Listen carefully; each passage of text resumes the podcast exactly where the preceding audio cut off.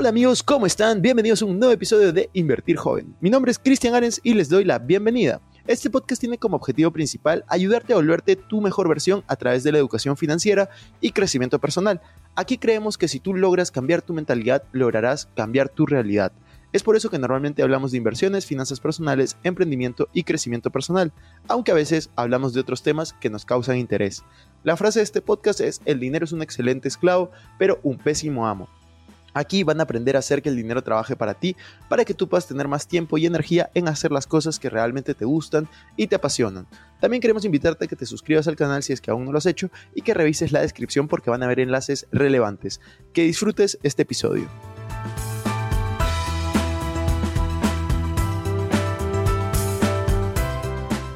Bueno amigos, bienvenidos a un nuevo episodio de Invertir Joven. El día de hoy vamos a grabar este episodio en vivo. Vamos a contestar todas las preguntas financieras o de cualquier ámbito después de este taller. Así que un fuerte aplauso por favor chicos, bienvenidos.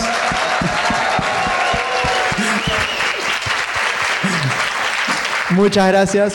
Tenemos cinco preguntas que hemos seleccionado para empezar y luego estas cinco preguntas vamos a ir ya en vivo con ustedes. Así que Primero me preguntan, Cristian, ¿es realmente rentable comprar un departamento para alquiler? Pues la respuesta es sí, pero. Si es rentable comprar un departamento para alquilar, la respuesta es ¿qué porcentaje te da? Si te pones a pensar, si tú tienes el dinero para poder comprar el departamento, imagínate, te cuesta 100 mil dólares y te dan de alquiler 500 dólares por mes, Estamos hablando de que son 6 mil dólares al año. Es una rentabilidad bruta de 6%. 6 mil entre 100. Es 6% al año. Si tú lo comparas con otras inversiones, puede haber otras inversiones más rentables y te puede dar una rentabilidad mayor o menor. La idea es que tú puedas balancear bien tu, tu patrimonio y tener fondo de crecimiento donde tienes ganancias de capital, fondo de seguridad donde tienes estos flujos predecibles de dinero, como pueden ser los departamentos, y de ahí el de experimento para probar. Entonces, sí es rentable, pero tienes que tener cuidado cómo lo haces. Si lo haces con deuda, tienes que tener cuidado que la cuota que tú le pagas al banco mes a mes sea inferior a lo que tú eh, estás ganando mes a mes con el alquiler, ¿no? Me dicen, ah, esta pregunta me encanta. ¿Quién hizo esta pregunta? Cristian, ¿tú querías si solo tuvieras 100 dólares? Alguien escucha mi podcast y me ha puesto la pregunta que hago en mi podcast. Este, ¿Qué harías si solo tuviera 100 dólares? Si yo solo tuviera 100 dólares, vamos a ir por partes. Si yo solo tuviera 100 dólares, pero tuviera los contactos que tengo hoy, es fácil porque le pido dinero prestado a mis amigos, invierto con, eso, con ese dinero. O sea, ¿quién aquí me prestaría dinero si es que le doy 12% de retorno al año? Levante la mano. Ok. Eso, eso haría. Este, pero si no tuviera contactos, imaginemos que me mandan a China, que espero no me manden porque no me gustó, pero si me mandan a China o a cualquier lugar que no tengo contactos, eh, lo que haría es comenzar a comprar y vender cosas. O donde comprar y vender cosas con esos 100 dólares. Justo el otro día me hicieron la pregunta, ¿qué pasa si te mandan a un lugar y es de noche y solo tienes 100 dólares? Pues yo lo que haría es compro 100 botellas de agua me voy afuera de una discoteca y las vendo a 3, 4 dólares cada botella de agua y ya con eso voy a, dormir en algún lugar, ¿no? Es un ejemplo, pero me pondría a comprar y vender cosas de todas maneras. Este, aquí me hacen una pregunta, eh, la siguiente pregunta. Tengo 19 años, actualmente tengo un ingreso de mil soles mensuales, pero no tengo eh, actualmente nada en la cuenta.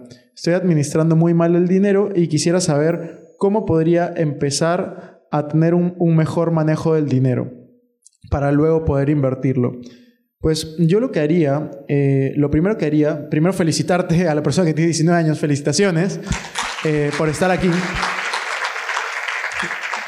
Felicitaciones por estar aquí y, tomar esta decisión. A mí me hubiera encantado educarme de esa manera a esta edad. Eh, lo primero es tranquilidad.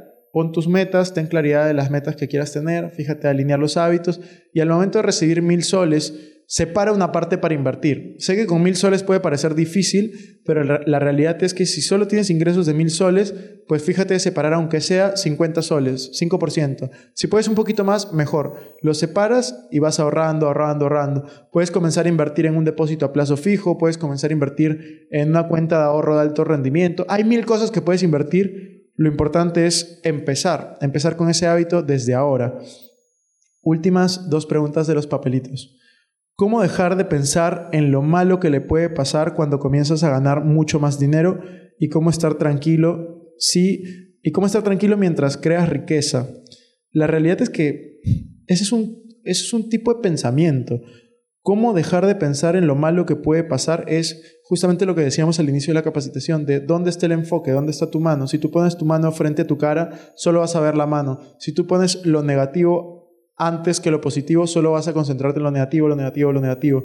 Me pasó esto, te concentras en lo negativo y no te concentras en todo lo positivo. ¿Cómo darle perspectiva a una circunstancia? Que eso es justamente lo que me estás preguntando.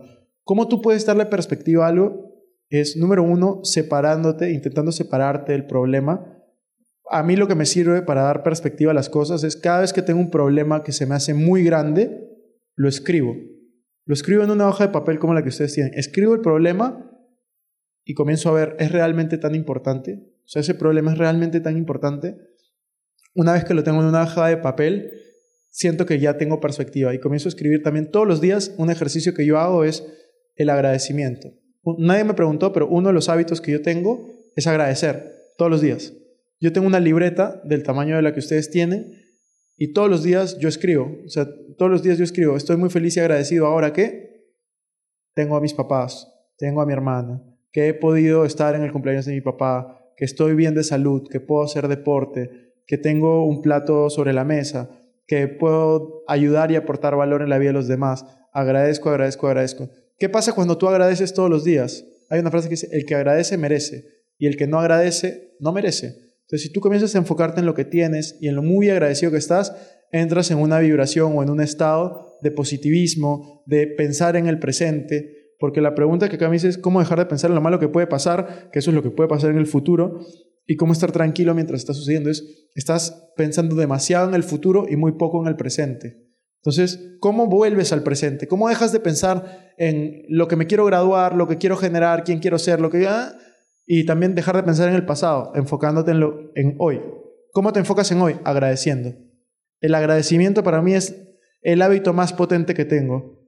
Es tú agradeces, estás en el presente. Tú te enfocas, por ejemplo, estoy muy feliz y agradecido ahora que vine a un taller que, que me ayudó o que me permitió conocer a alguien. Estoy muy feliz y agradecido ahora que pude priorizar el taller, que pude conocer a tal persona, que pude aportar valor, que pude sonreír a esta persona, que pude tener esta conversación, que pude leer este libro, que pude hacer mil cosas, que pude llevar el curso, que pude... Estoy muy feliz y agradecido por haber tomado la decisión de llevar la mentoría hace meses y me hizo estar aquí y estar en este momento. O estoy muy feliz y agradecido eh, que decidí ahorrar ese dinero para poder estar aquí. Estoy muy feliz y agradecido que puedo escuchar lo que, lo que están diciendo. Estoy muy feliz y agradecido de poder participar, no sé, mil cosas, tantas cosas para estar feliz y agradecido de, yo creo que de esa manera dejas de pensar en lo malo que puede pasar, agradeciendo por lo bueno que tienes hoy. Siguiente pregunta, y la última, la última de los papelitos, así que si tienen más preguntas, que es la idea, pues vamos a, vamos a ir por eso. quiero invertir 80 mil soles o dólares, no lo sé, ¿qué me recomiendas? ¿Bolsa o inmuebles? Actualmente tengo una cuenta de un banco que me paga 7.5% anual. Yo lo que sugiero es que veas primero qué patrimonio tienes.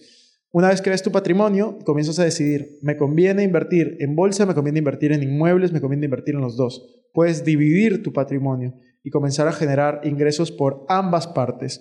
7.5 eh, en este banco está muy bien para empezar, que te esté pagando año tras año y lo que yo te recomiendo es investiga tanto de bolsa como investiga de inmuebles. Investiga los dos y luego decides cuál, con cuál conectas más o cuál te gusta más a ti. Entonces, esas son las preguntas que tenía. Lo que vamos a hacer es, los que quieran conversar de cualquier tema, cualquier pregunta, ya sea del taller no relacionado, tienen curiosidad sobre algo que está pasando en mi vida, lo que quieran, vamos a contestar cualquier tipo de pregunta durante los próximos 30 minutos. Así que levante la mano eh, las personas que quieran hacer preguntas. Levántelo bien. Uno, dos, tres. Eh, ¿Qué tal chicos? Mi nombre es Casey Reimer, tengo 33 años.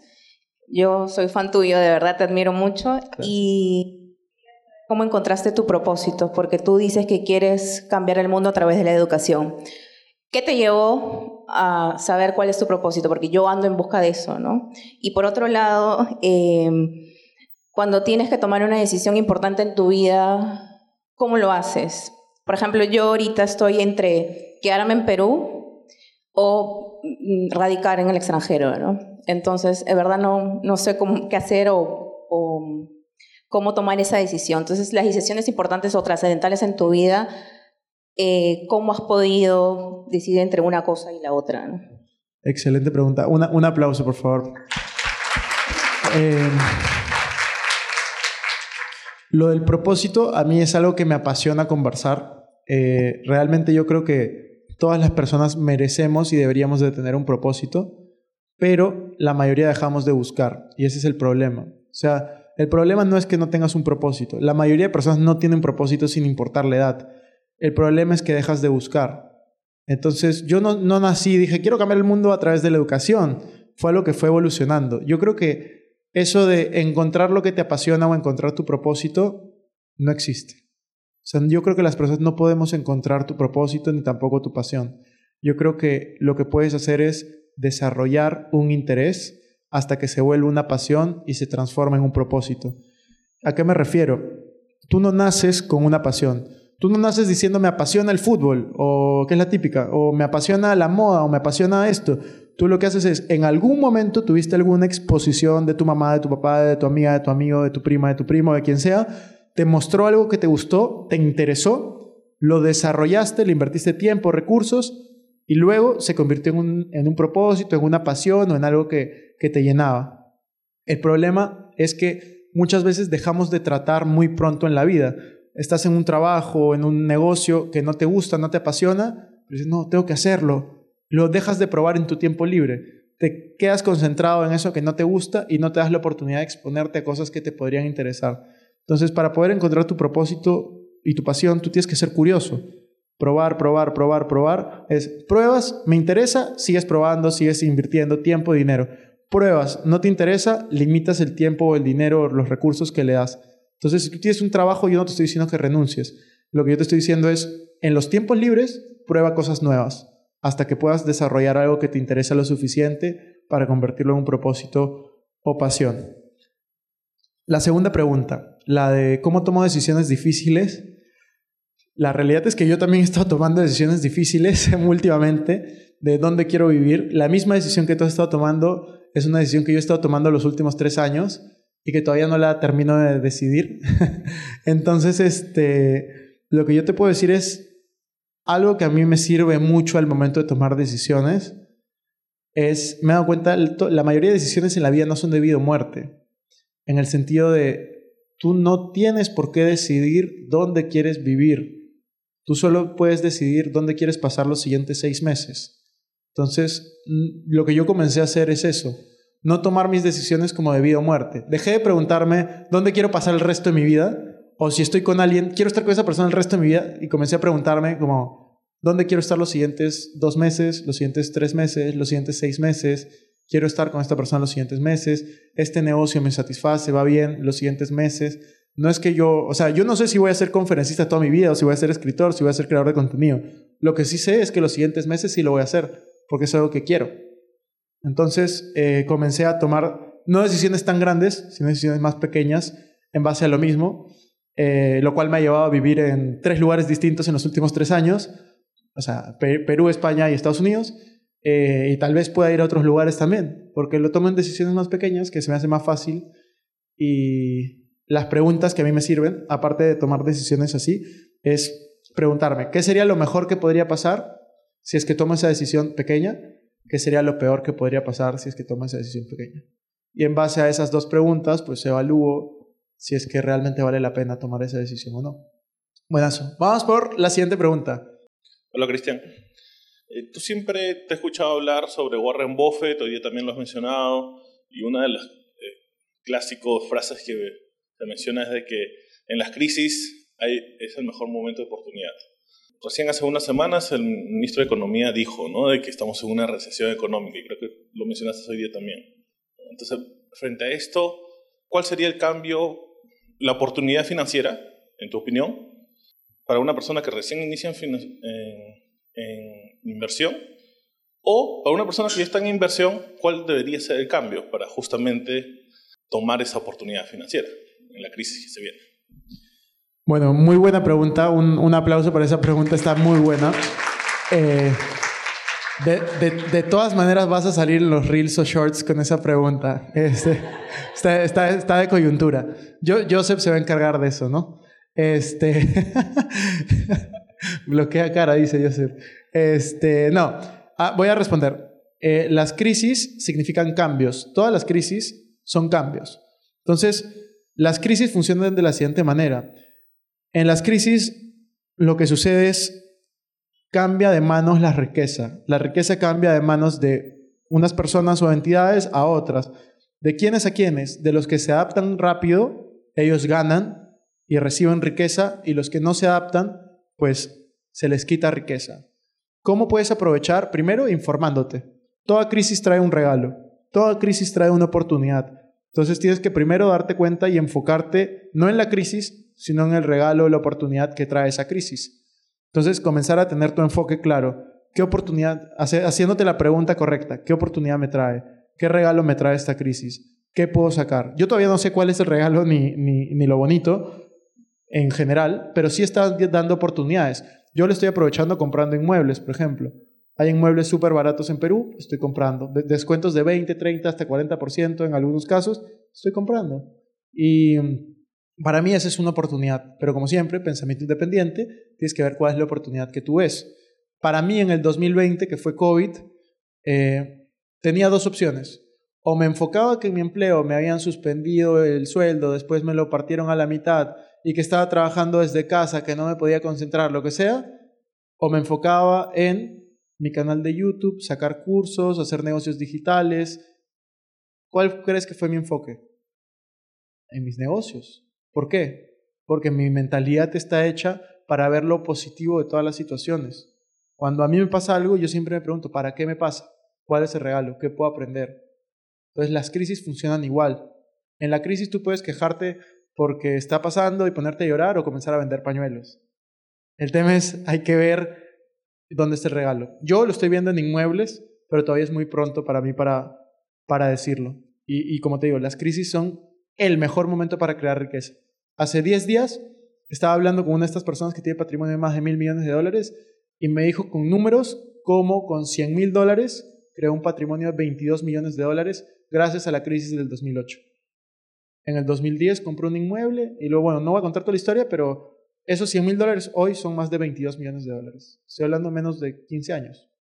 Entonces, ¿por qué si él pudo, tú, tú también? Tú también podrías. O cualquiera de nosotros aprovechar la crisis.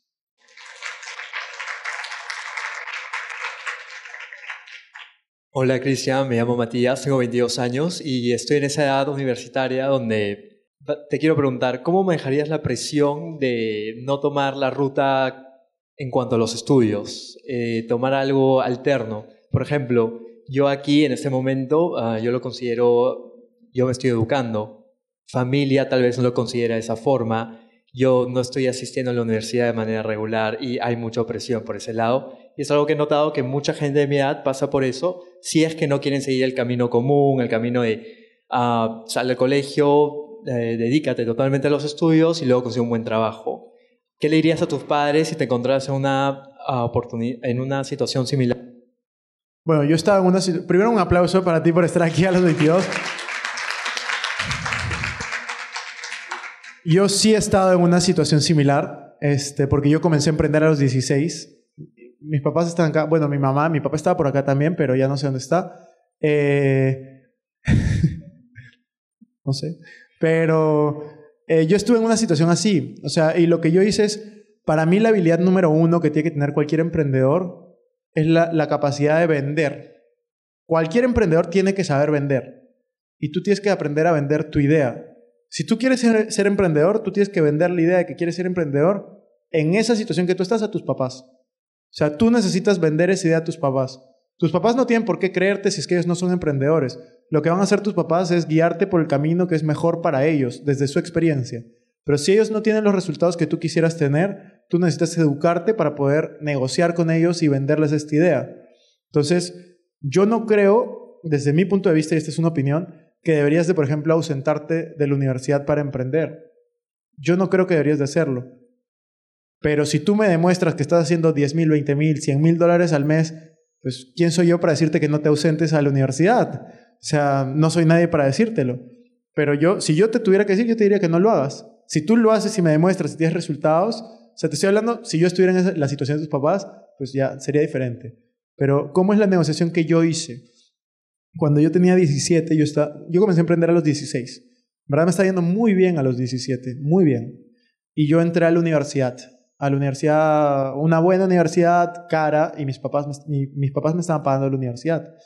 Entonces, la negociación que yo tuve con mis papás fue la siguiente. Fue, si es que yo reprobaba algún curso, yo me lo pagaba. Con el dinero que estaba emprendiendo, porque obviamente estaba ganando dinero. Y esa fue la negociación que tuve. Y reprobé dos cursos. Y los dos cursos me los tuve que pagar. Y me costó bastante, estaban caros. Entonces me lo tomé más en serio y cambié mis prioridades. Mi prioridad comenzó a ser no reprobar ningún curso, no ser el mejor, no reprobar ningún curso, emprender. Esa fue como mi negociación. No te estoy diciendo que hagas la misma negociación, pero te estoy diciendo, ¿quieres ser emprendedor? Empieza negociando con tus papás. Empieza vendiéndoles idea a tus papás. Porque al final ellos siempre van a querer lo mejor para ti, pero cada uno tiene que decidir su camino, ¿no? Entonces, eso es lo que yo haría. Hola, ¿qué tal? Eh, una pregunta, Cristian. Lo que pasa es que mencionaste que era importante que cuando diversificáramos lo hiciéramos en algo que no involucre tanto de nuestro tiempo. ¿no? tenemos, en este caso yo tengo un negocio, entonces sí me gustaría diversificar. Pero, por ejemplo, dice una sugerencia que es bolsa. A mí me llama la atención la bolsa, pero no sé nada de bolsa. Entonces, evidentemente yo tendría que investigar, ¿no? Em, estudiar sobre eso, pero cuando dices que la bolsa, por ejemplo, no depende de ti, ¿A qué te refieres? Ahí es donde yo genero como que eso, no entiendo, o sea, pero si tengo que dedicarme a eso y empaparme de eso, ¿cómo no me va a demandar tiempo? Si demanda tiempo. Es mi confusión. Depende del tipo de inversión que hagas en bolsa. O sea, si tú te comienzas a comprar, vender, comprar, vender de manera activa, pues vas a estar dedicándole demasiado tiempo. Si tú lo que, porque eso es hacer trading básicamente, que no es que esté bien ni mal, es simplemente algo de generación de ingresos activo, tienes que dar tu tiempo. Si tú lo que haces es una inversión más pasiva de invertir en acciones a largo plazo, estoy hablando 3, 4, 5, 10 años, pues es una inversión mucho más pasiva. Simplemente tienes una estrategia, escoges las acciones, escoges los portafolios, inviertes todos los meses la misma cantidad y es algo que lo haces de manera más o menos pasiva, que le puedes dedicar 5 o 10 horas al mes y lo vas a tener manejado o hasta menos, dependiendo de la estrategia que tengas. Pero la forma de informarte, eh, yo creo que es llevando el curso de bolsa que tenemos. Este, link en la descripción acá abajo. Eh, pero sí, es, es, una de las maneras de, de, poder informarte y poder empezar a invertir en bolsa. Excelente, gracias. Hola Cristian, mi nombre es María Jesús. Una consulta respecto a las metas que has alcanzado este año. ¿Cuál ha sido la que te ha dado mayor satisfacción y cómo disfrutaste el proceso? Buena pregunta. Un aplauso, por favor. La, la meta que yo más disfruté este año fue hacer Circuma Experiencia. Fue la que me sentí más orgulloso de mí mismo, porque fue súper retante. Cualquier persona que haya estado en ese evento, o sea, como aparte del staff, va a entender lo que digo, fue súper retante todo el proceso. Este, desde el momento que sacamos una sala para mil personas, hasta el momento que contactamos a todos los speakers, hasta el momento que faltaban dos semanas y habíamos vendido 300 entradas de las 1000, hasta el momento que lo llenamos y que habían como 250 personas que compraron entradas online. Eh, fue todo un proceso, hasta el momento que un proveedor nos falló una mala coordinación y nos quedamos con todo mi equipo hasta las 4 de la mañana haciendo las bolsas y regresamos a las 6 de la mañana este, para ordenar todo. Y nos quedamos ese día hasta las 10, 11 de la noche y luego era el cumpleaños de mi hermana, entonces me llevó una fiesta hasta las 2 de la mañana. entonces, la verdad sí lo disfruté. O sea, fue fuerte, pero lo disfruté mucho. O sea, todo el proceso de, de ver cómo iba creando eso en mi mente, me imaginaba cómo iba a suceder, cómo lo íbamos a llenar, cómo íbamos a hablar, qué íbamos a decir. Hasta el momento que realmente pasó, estaba mi familia, estaban mis amigos, estaba todo mi equipo. No, fue, o sea, fue increíble. Esa meta fue increíble lo, o sea, lo disfruté al máximo, estuve mega nervioso, estuve mega emocionado en ese momento, estuve, todos los sentimientos que puedes tener, creo que los tuve con ese evento, este, y al final terminé demasiado contento con, con eso. Tan es así que me emocioné y saqué un local para 2.300 personas. Y ahora ya entregué el proceso de como que Cristian, vas vendidas como 150 entradas de 2.300, faltan 7, 8 meses, así que por favor chicos, circumexperiencia.com, este, no vayan solos, 4 y 5 de mayo, 25 speakers, pero sí, estoy intentando disfrutar ese proceso, pero todavía falta bastante. Gracias. Gracias. Hola Cristian, mi nombre es Robert Neira y tú nos enseñas que una de las claves de cualquier inversionista es pagarte a uno primero. Eh, tenía una curiosidad en qué gastas tu dinero, el que ya te lo pagas para ti y no lo reinviertes. Buenazo. Buena pregunta, un aplauso por favor. Ya, algo que tienes que entender es lo que yo hago ahora no es lo que hacía antes. Lo que yo hacía antes era, yo era bien minucioso con mis gastos. Cuando tenía una cantidad de ingreso de un nivel, yo era muy minucioso con mis gastos. O sea, sabía en qué gastaba todo, eh, lo cuidaba, tenía mi Excel, todo. Digamos que me he ido muy bien en los últimos años y ya esa ya no es mi situación. Lo que yo hago primero es, yo me deposito una cantidad de dinero al mes a una cuenta bancaria y me la gasto. O sea, pero no sé en qué me lo gasto muchas veces. Sé, sé cuánto gasto, pero no sé en qué. Entonces, si tengo que decirte en qué me lo gasto, todos los meses es distinto, dependiendo en qué país estoy. O sea, el mes pasado he gastado mucho, por ejemplo, en hoteles y en pasajes, porque he estado en China, India y Japón. Este mes espero no gastar tanto en eso, aunque tengo un viaje grande que se viene pronto. Eh, pero gasto normalmente en salir con mis amigos, cenar, cenar y en verdad en comida y viajes es donde donde más gasto en, en mi estilo de vida es, es, donde más se va mi dinero de, de, gasto corriente. Y bueno, el alquiler que tenía en Madrid no era tan significativo para mis gastos. Este, es eso, en verdad, en mi estilo de vida, como experiencias, de viajar, comer y de ahí no sé en qué más gasto. En verdad, porque no me acuerdo, no me acuerdo, o sea, no, eh, no estoy enfocado en, solo sé cuánto gasto, pero no sé en qué. Es una buena pregunta, no le sé responder, me puse nervioso, yo creo. Tengo que ir a un taller de inteligencia financiera. Creo que sabes cuánto inviertes, pero no cuánto gastas. no, sé cuánto gasto. Lo que no sé en qué, en qué lo gasto. Porque, o sea, yo ya tengo. Lo único que hago es me mando un monto al mes a mi tarjeta y eso es lo que gasto. ¿Entiendes? O sea, pero. ¿por, por qué no? Y les voy a poner contexto. ¿Por qué no tengo esa claridad? Porque yo me mando entre 10 y 15% de lo que ingreso al mes. El otro 85% lo invierto. Entonces es como que ya no lo mido tanto. Porque yo estoy, eh, a mí antes yo era de los que me costaba, y no sé si alguien se relaciona con eso, era, yo antes era de los que me costaba gastar. O sea, me dolía. Yo decía, gastaba y decía, comenzaba a calcular, mis esas zapatillas me costaron cinco horas de mi tiempo, no sé qué tal. Este, comencé a calcular así y, y me dolía. Entonces, para mí fue como todo un cambio de paradigma poder comenzar a ser más desprendido de, del dinero. Y, y, fue por eso que hice este cambio y, y, estoy muy contento de haberlo hecho hoy. O sea, siento que lo he hecho en un momento correcto y estoy viviendo una vida eh, la vida que, que, que, me había propuesto y que quería, ¿no? Así que no sé si contesté tu pregunta, pero espero haber ayudado.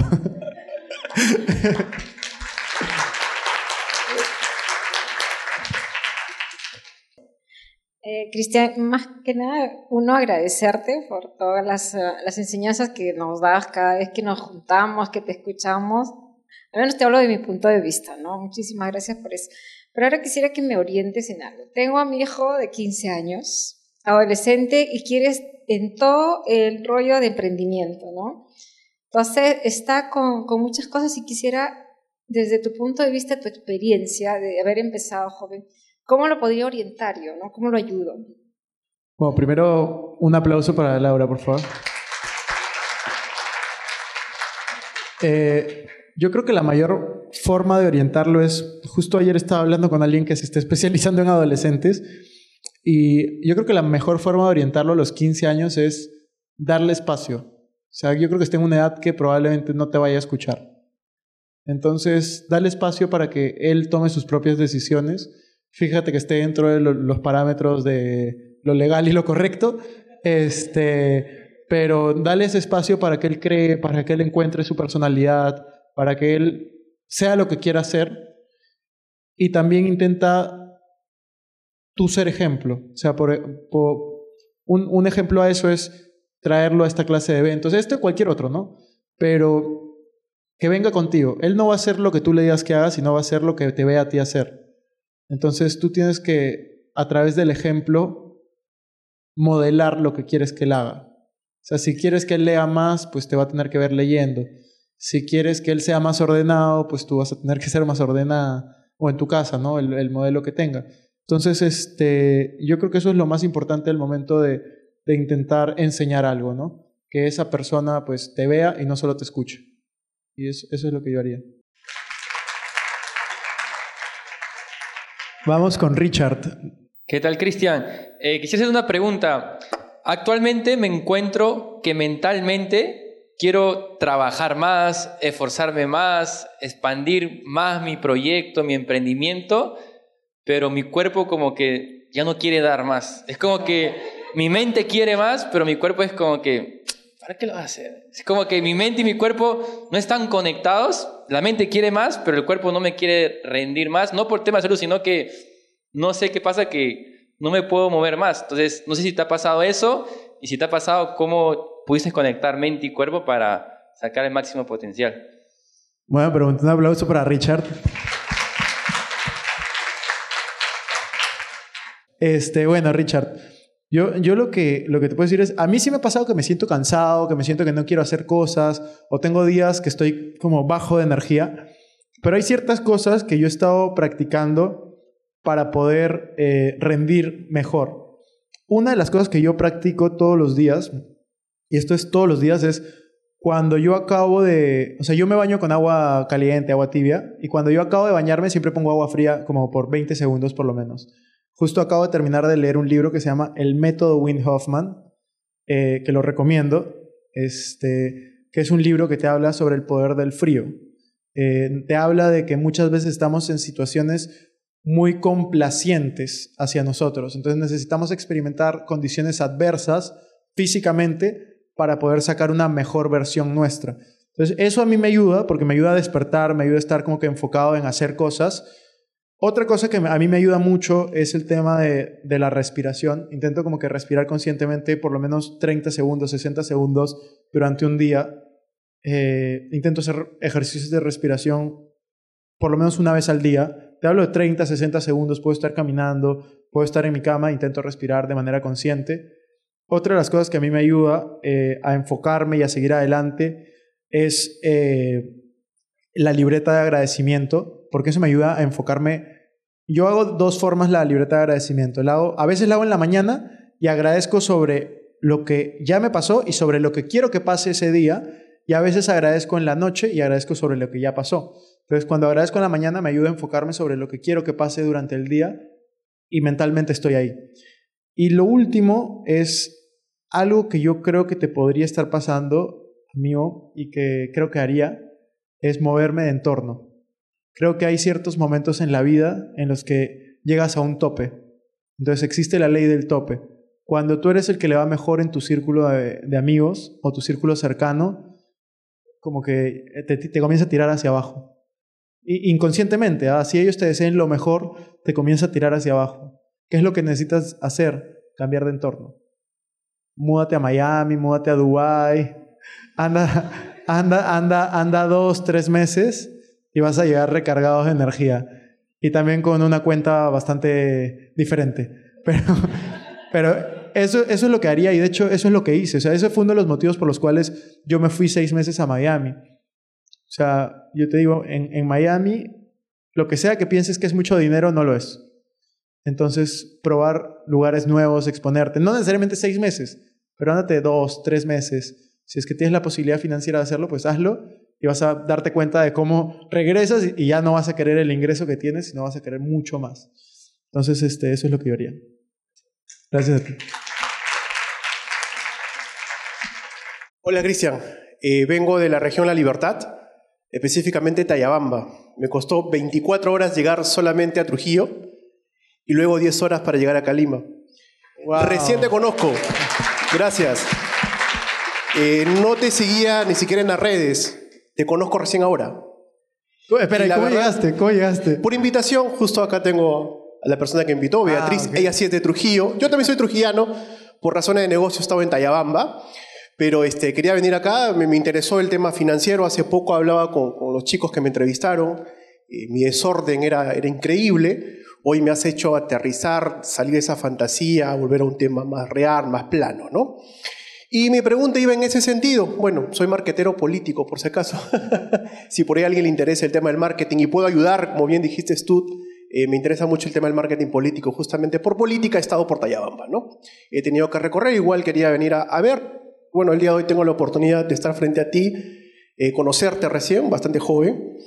Este, mi pregunta era un poco la confusión que he tenido casi en estos 42 años de vida que tengo en este planeta Tierra digo, eh, ¿es rentable invertir a largo plazo o a corto plazo? Pensando esto en lo que tú dices, hay que agradecer el día a día lo que tenemos. Es decir, ¿vale trabajar para los hijos o vale trabajar para uno mismo? Es una pregunta a veces para mí capciosa, que a veces trato de decir, oye, ¿estoy trabajando para, para, para los hijos o estoy trabajando para el presente? ¿no? Bueno, me tapa la cabecita. Gracias, Cristian. Gracias. Esa era la pregunta. Gracias. No, primero, gracias por venir 24 horas. Quiero pensar que es por mí, pero yo voy a creer que es por Beatriz. Este.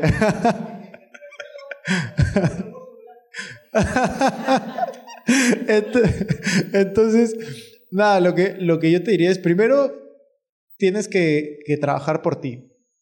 Yo, yo no trabajaría por, por mis hijos en el sentido de dejarle una herencia y así.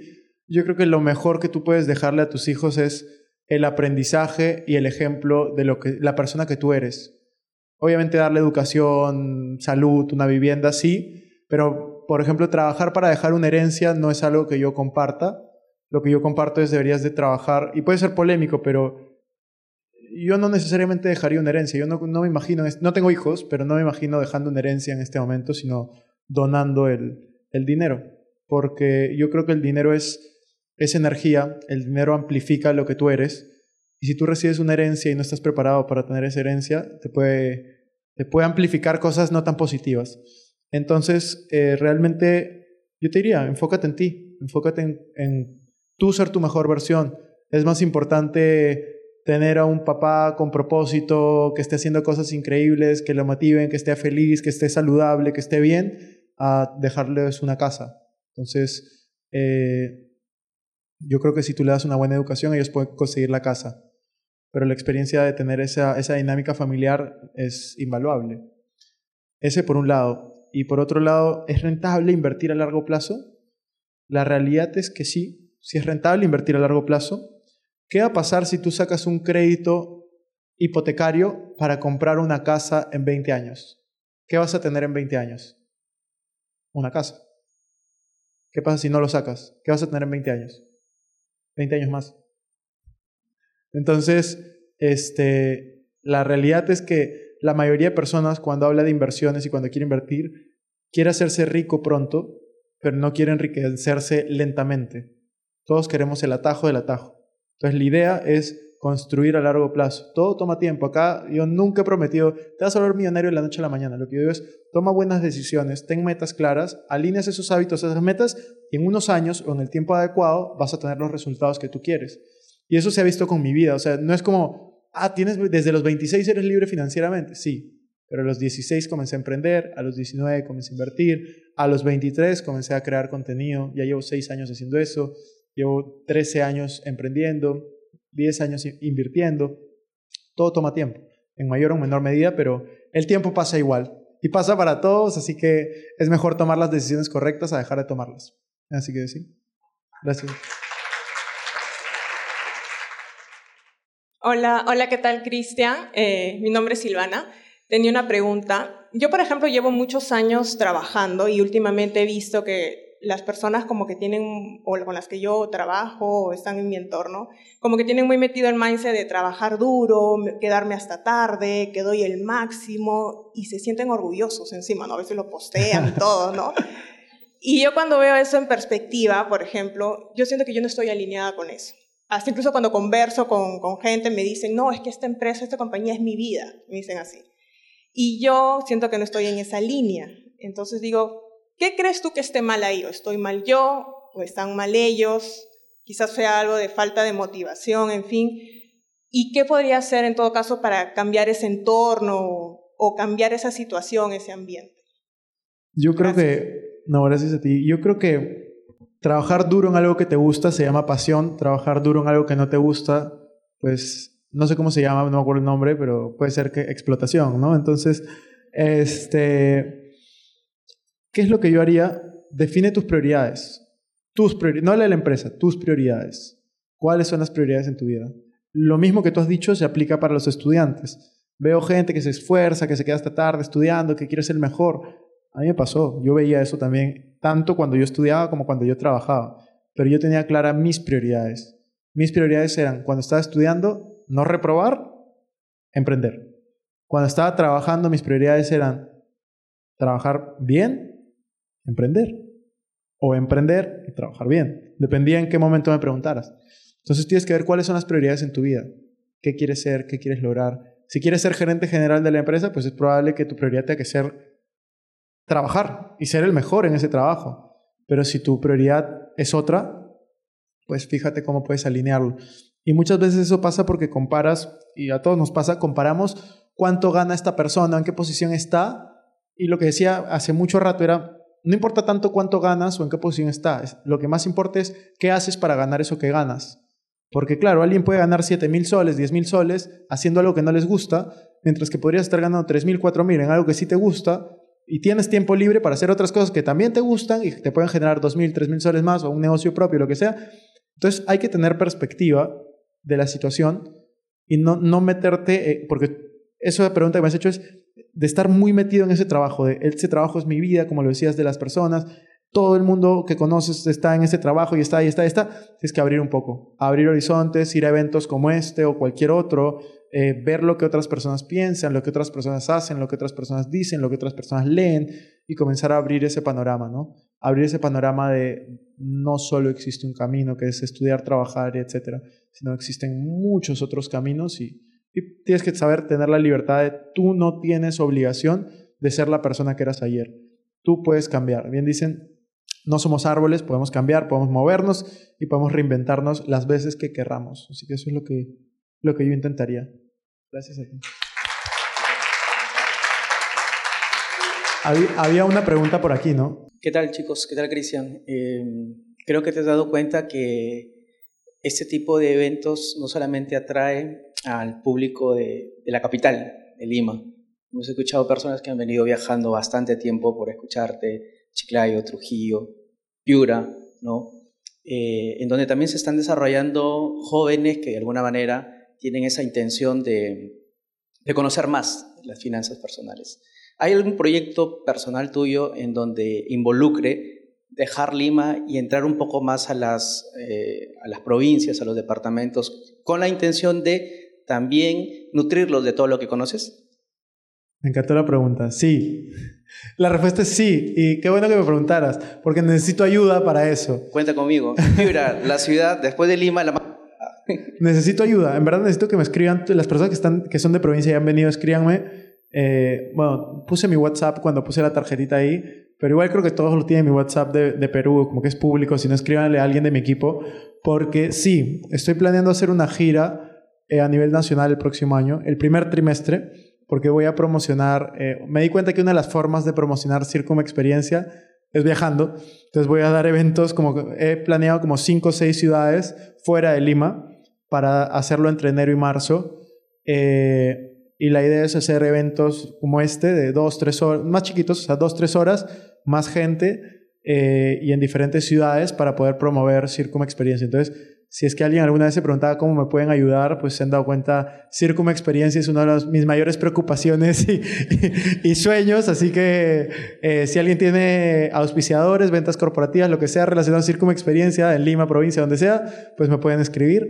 Eh, y sí, o sea, es, es, algo que tengo muy en mente, que lo he hecho poco, porque he dado pocos eventos en, fuera de Lima, en Perú, y ahora, ahora lo vamos a hacer el primer trimestre del próximo año. Muchas gracias por la pregunta.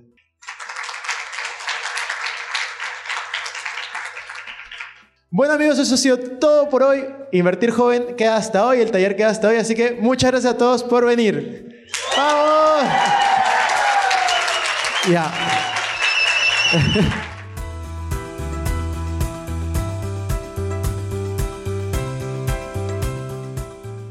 Bueno amigos, eso fue todo por este episodio. No me quiero ir sin antes invitarte a que te suscribas a mi canal de YouTube. Me puedes encontrar como Cristian Arens. En la descripción van a encontrar los links para estar conectados en mis demás redes sociales también. No se olviden de visitar nuestra página web invertirjoven.com donde van a encontrar información de finanzas personales, inversiones y emprendimiento. También nuestra web arenscristian.com donde encontrarán información de mis conferencias, libros y cursos. Recuerda que si te gustó este episodio sería genial que te suscribas, dejes un review con 5 estrellas y compartas el episodio para poder ayudar a más personas.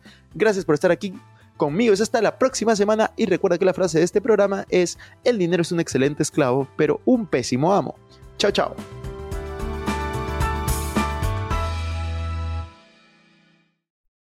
Este es un podcast producido por Explora.